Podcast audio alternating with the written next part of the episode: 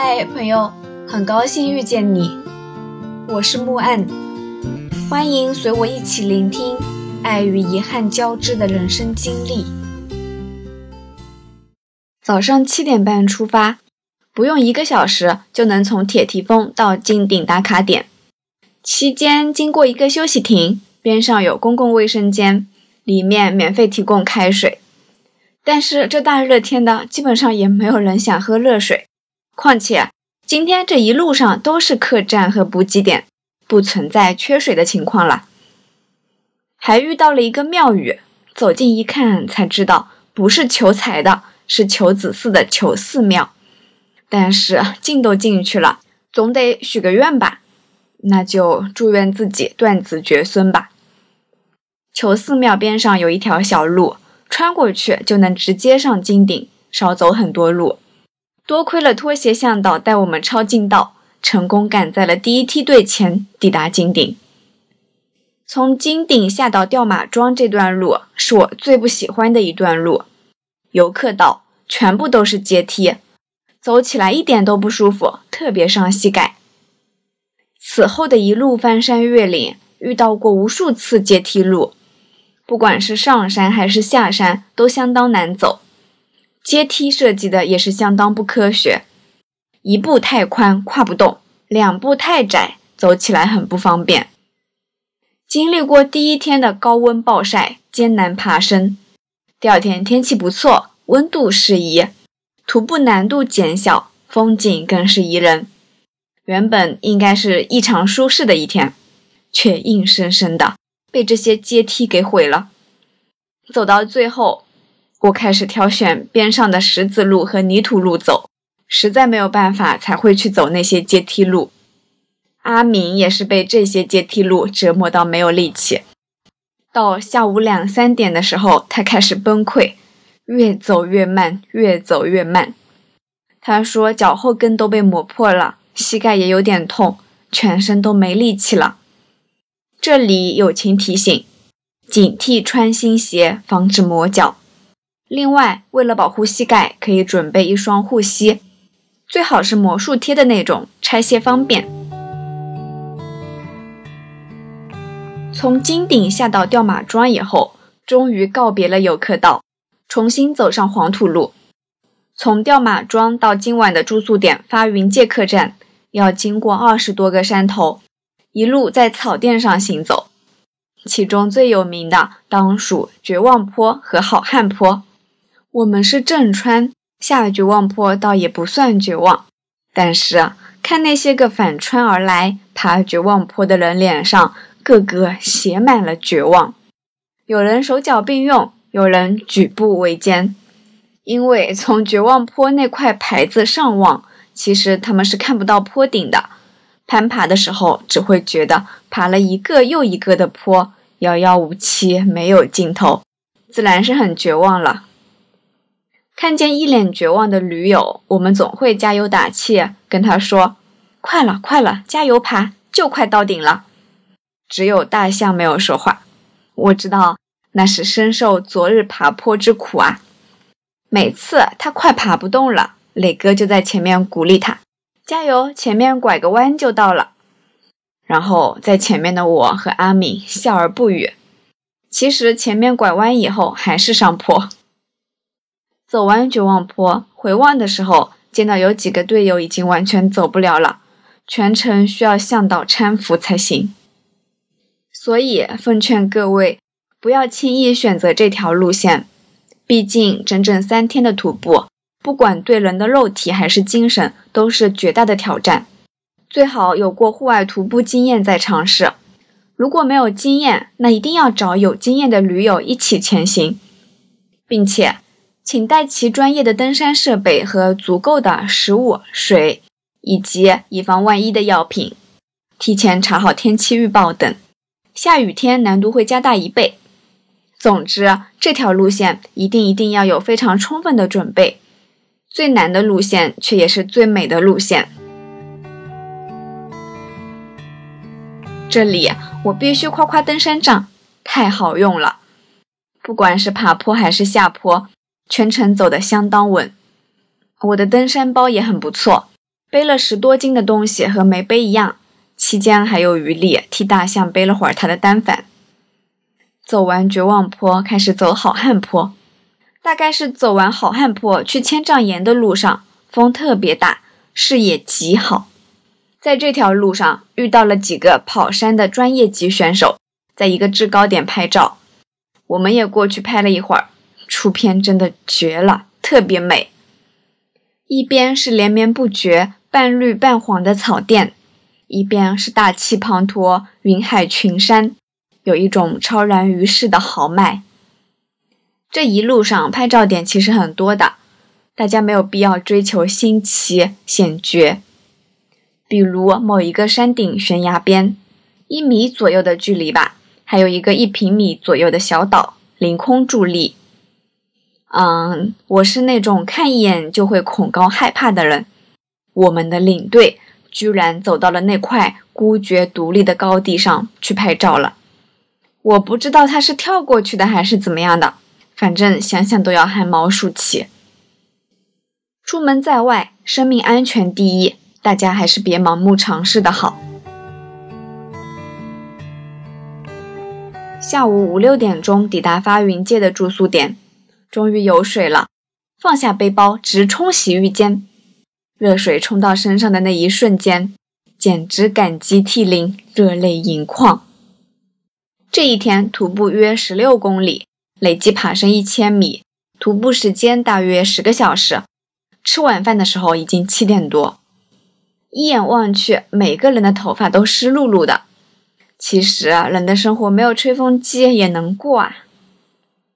这个时候我已经饿得前胸贴后背，差不多要低血糖了，但是照旧没有办法吃团餐，就连这里的泡面也都是麻辣味的。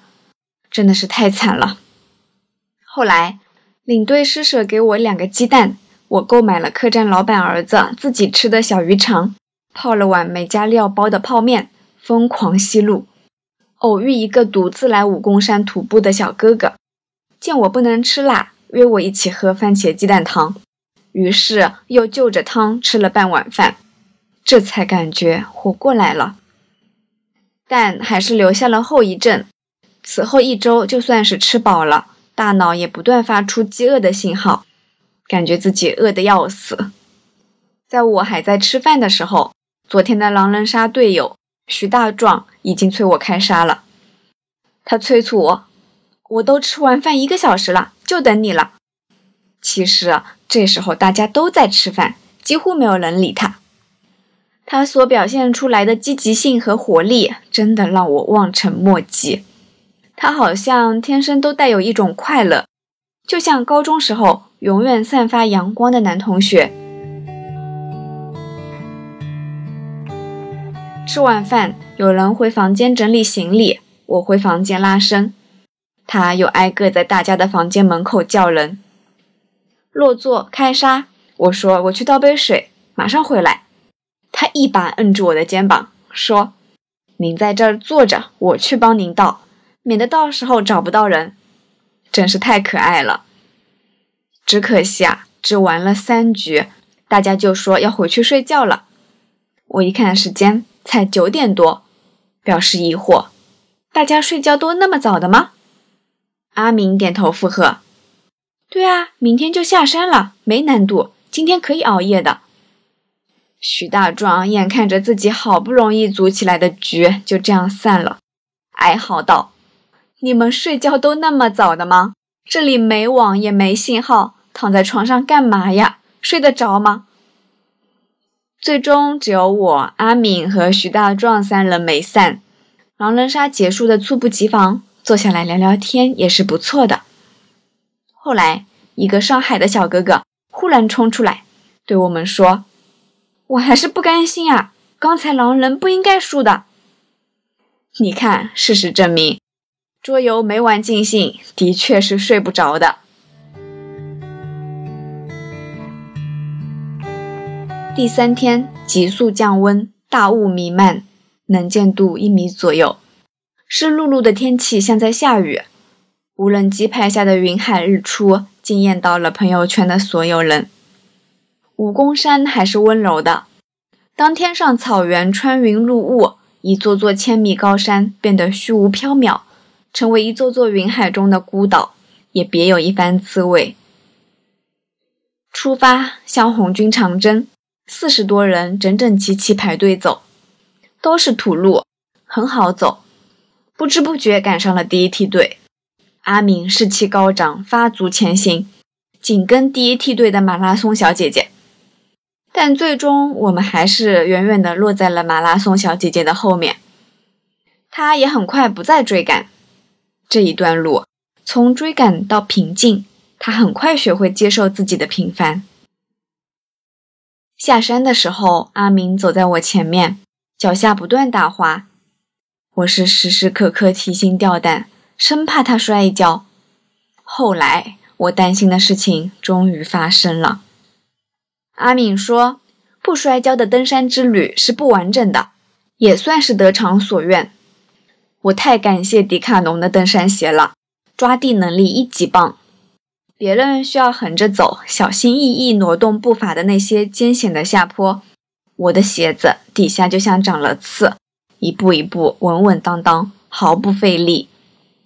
所以说，有一双登山鞋是多么的重要啊！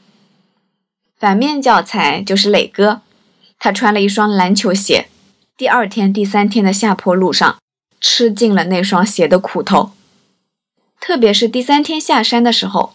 我只要一转头看他，他不是在打滑，就是已经快要滑倒了。第三天的八公里全是下坡，早上七点半出发，不到十点就可以到龙山村。开始发朋友圈记录，总有人留言说：“真羡慕你啊！”不用羡慕，我们每个人都可以。也有人问：山上的风景美吗？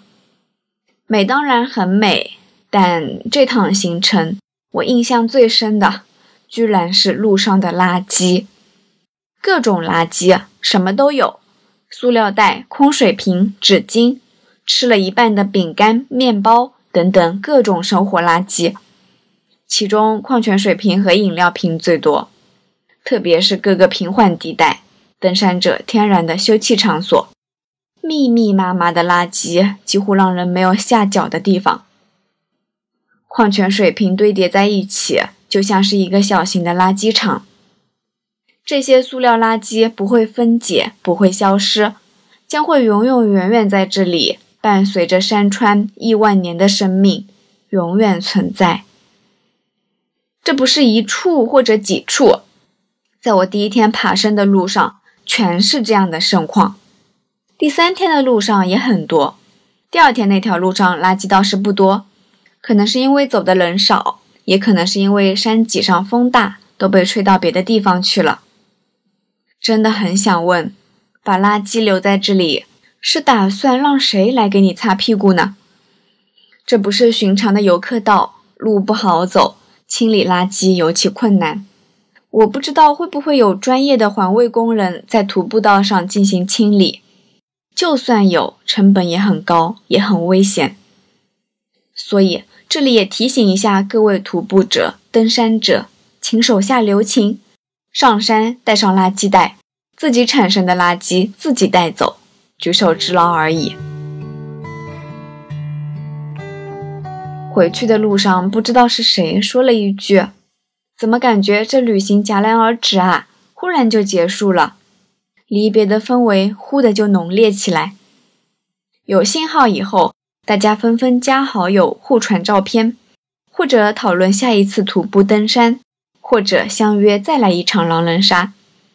但其实谁都清楚，旅途上的相遇大多数都是后会无期。但还是很感谢这次相遇，他们让武功山这个象征意义上的地方终于变得立体。有了很多记忆。